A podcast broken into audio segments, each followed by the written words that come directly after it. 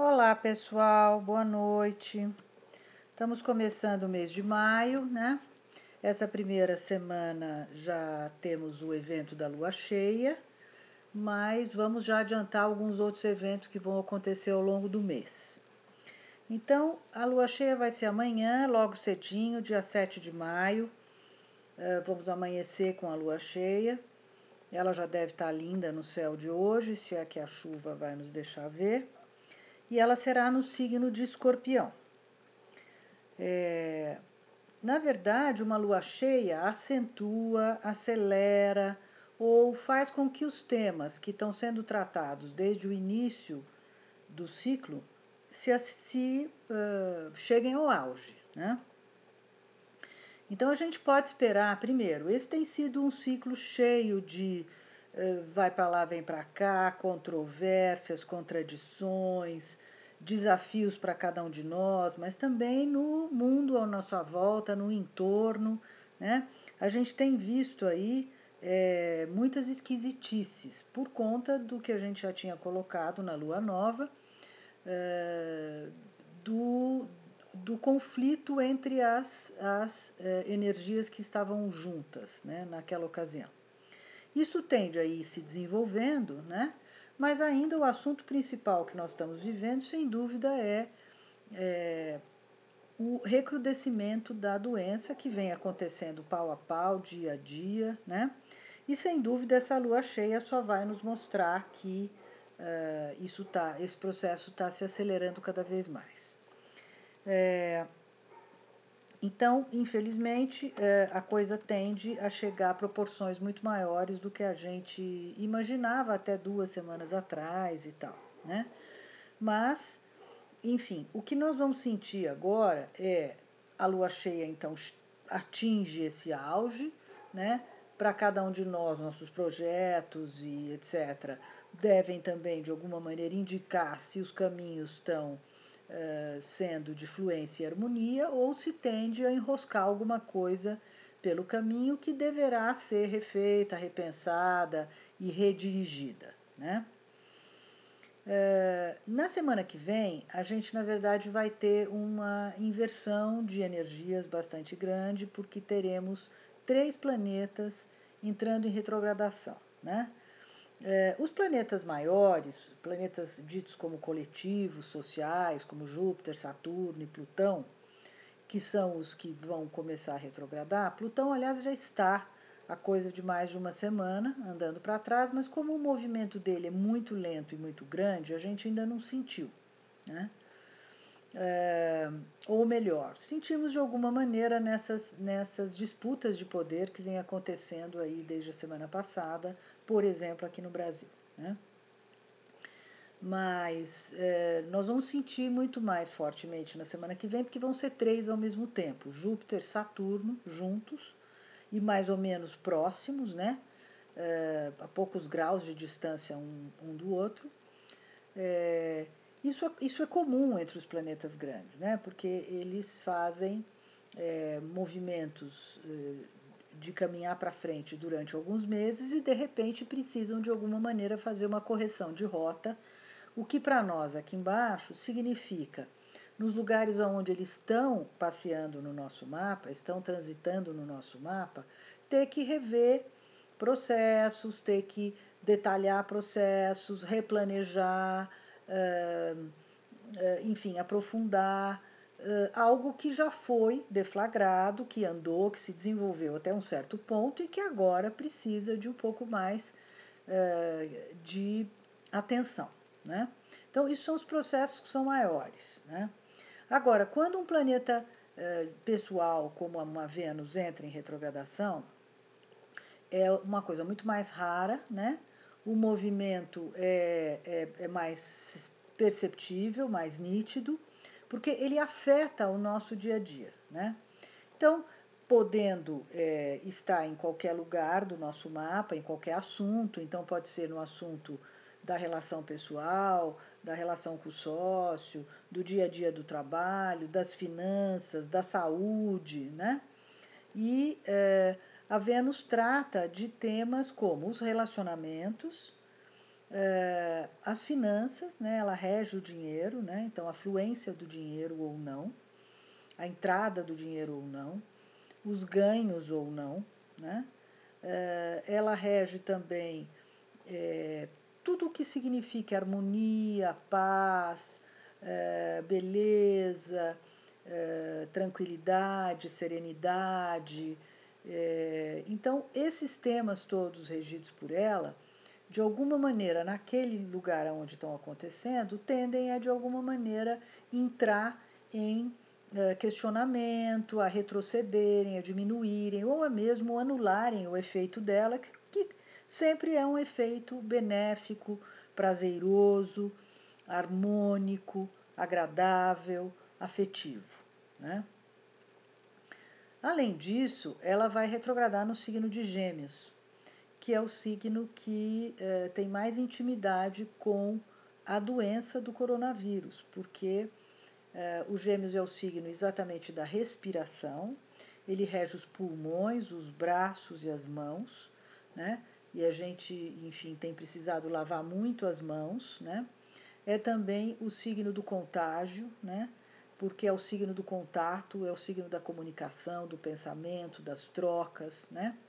E de tudo que a gente mais utiliza, que é a mente e a capacidade de fazer barganhas e trocas com as pessoas e com o mundo, é, que esse signo rege. Então, na medida em que a Vênus, que é o próprio contato afetivo, e mais neste signo, né, que significa enfim, a nossa respiração, as nossas trocas, a própria vida e tudo mais, evidentemente que isso vai ter uma expressão um pouco mais acentuada é, do isolamento, né? E de uma outra fase para a qual a gente deve entrar. Acredito eu que estaremos falando aí de lockdowns em alguns locais, em algumas cidades, em que a doença está tomando algumas proporções descontroladas. Né? É como se o, o, o planeta tivesse andado tão depressa que de repente ele precisa parar para dar uma corrigida na sua rota. Uh, o que ocorre então é que eu acredito que os fechamentos e os isolamentos devem se, se uh, serem mais acentuados e uh, o signo de Gêmeos tem uma particularidade. Primeiro, ele é o signo da juventude, ele é o signo dos jovens, principalmente dos adolescentes já um pouco mais avançados, né? Eh, jovens adultos. E então eu acredito que com isso eles são pro, o público que mais será afetado nas próximas semanas, né? Ou talvez até por causa de ser um público afetado, os lockdowns sejam declarados, né?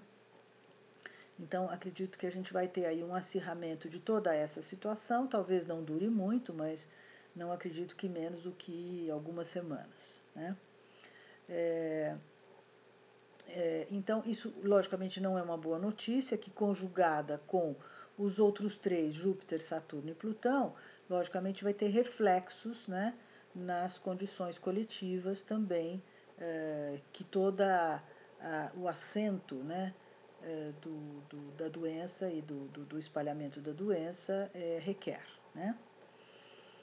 É, infelizmente não é uma boa notícia, mas é, talvez a gente precise passar por isso para que consiga compreender mesmo que nós estamos em transformação. Né? Estamos num mundo é, em transição de uma etapa para outra etapa, de um arquétipo para outro arquétipo, de Capricórnio para Aquário. A gente só vai ter alguma novidade nesse cenário astrológico e arquetípico no final do ano. Até lá, ainda estamos depurando ou uh, passando e atravessando essa fase capricorniana, ainda de queima, né, de, de, uh, de comportamentos e atitudes que já não nos servem mais, para que a gente possa uh, aderir a um novo conjunto de pensamentos, a um novo conjunto de atitudes é, e de comportamentos que possam justamente é, nos abrir para uma nova fase, que não é mais a fase do ter como o centro da nossa atenção, mas sim do ser como o centro da nossa atenção. o ser humano, a sua saúde, a sua é, boa condição de vida, é, de moradia, de educação, de conhecimento, né? Então, não mais o ter a ambição, o dinheiro e a segurança como, como centro das nossas atenções, né? Que a gente persegue uh, alucinadamente, mas sim uh, as pessoas, o ser humano, a convivência, as, as comunidades, as sociedades, etc. Então, o que a gente precisa pensar um pouco, né, é uh, como a gente vem, né, a gente, eu digo a humanidade, né, como a humanidade vem excluindo, né, excluindo pessoas, povos, minorias, uh, raças, religiões, né, por preconceito, por uh, exploração do homem pelo homem, como a gente vem é, delapidando o planeta, a natureza, né? como a gente vem explorando a natureza. Então, é, temos, temos que, que refletir sobre tudo isso. E talvez esse seja o tempo né, do isolamento, o tempo do lockdown, o tempo das restrições, o tempo da impossibilidade de ir e vir, né, para que a gente realmente pare e reflita né, uh, no que, que é que essa pandemia está justamente nos uh, focando, né? Nessa, numa nova maneira da gente se relacionar, né? Eu tenho uma amiga que costuma dizer que precisamos valorar os quatro S's, né? A saúde, a, solidariedade, a serenidade e a sinceridade, né? Uh, eu acho que além disso a gente precisa agradecer muito, né? É, porque se estamos ainda podendo trabalhar, podendo é, levar nossas vidas sem grandes é, alterações e restrições, é, há muito mais gente que não, né? E essas pessoas que estão morrendo, essas famílias que estão perdendo pessoas, são, sem dúvida, a parte da humanidade que se colocou a serviço dessa transformação. Né?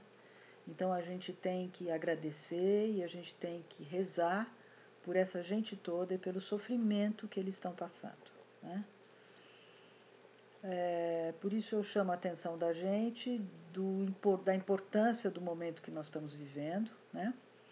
É, do quanto a gente deve é, prezar e agradecer por ter ainda é, boas condições de vida, né?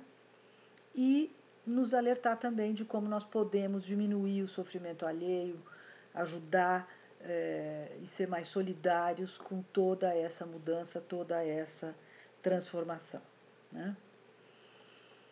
Bom, só para arrematar, o mapa da lua cheia vai ser, a lua cheia vai ser no signo do escorpião, no eixo escorpião-touro, né? que é o eixo também da matéria e da energia, da transformação da matéria e da transformação da energia.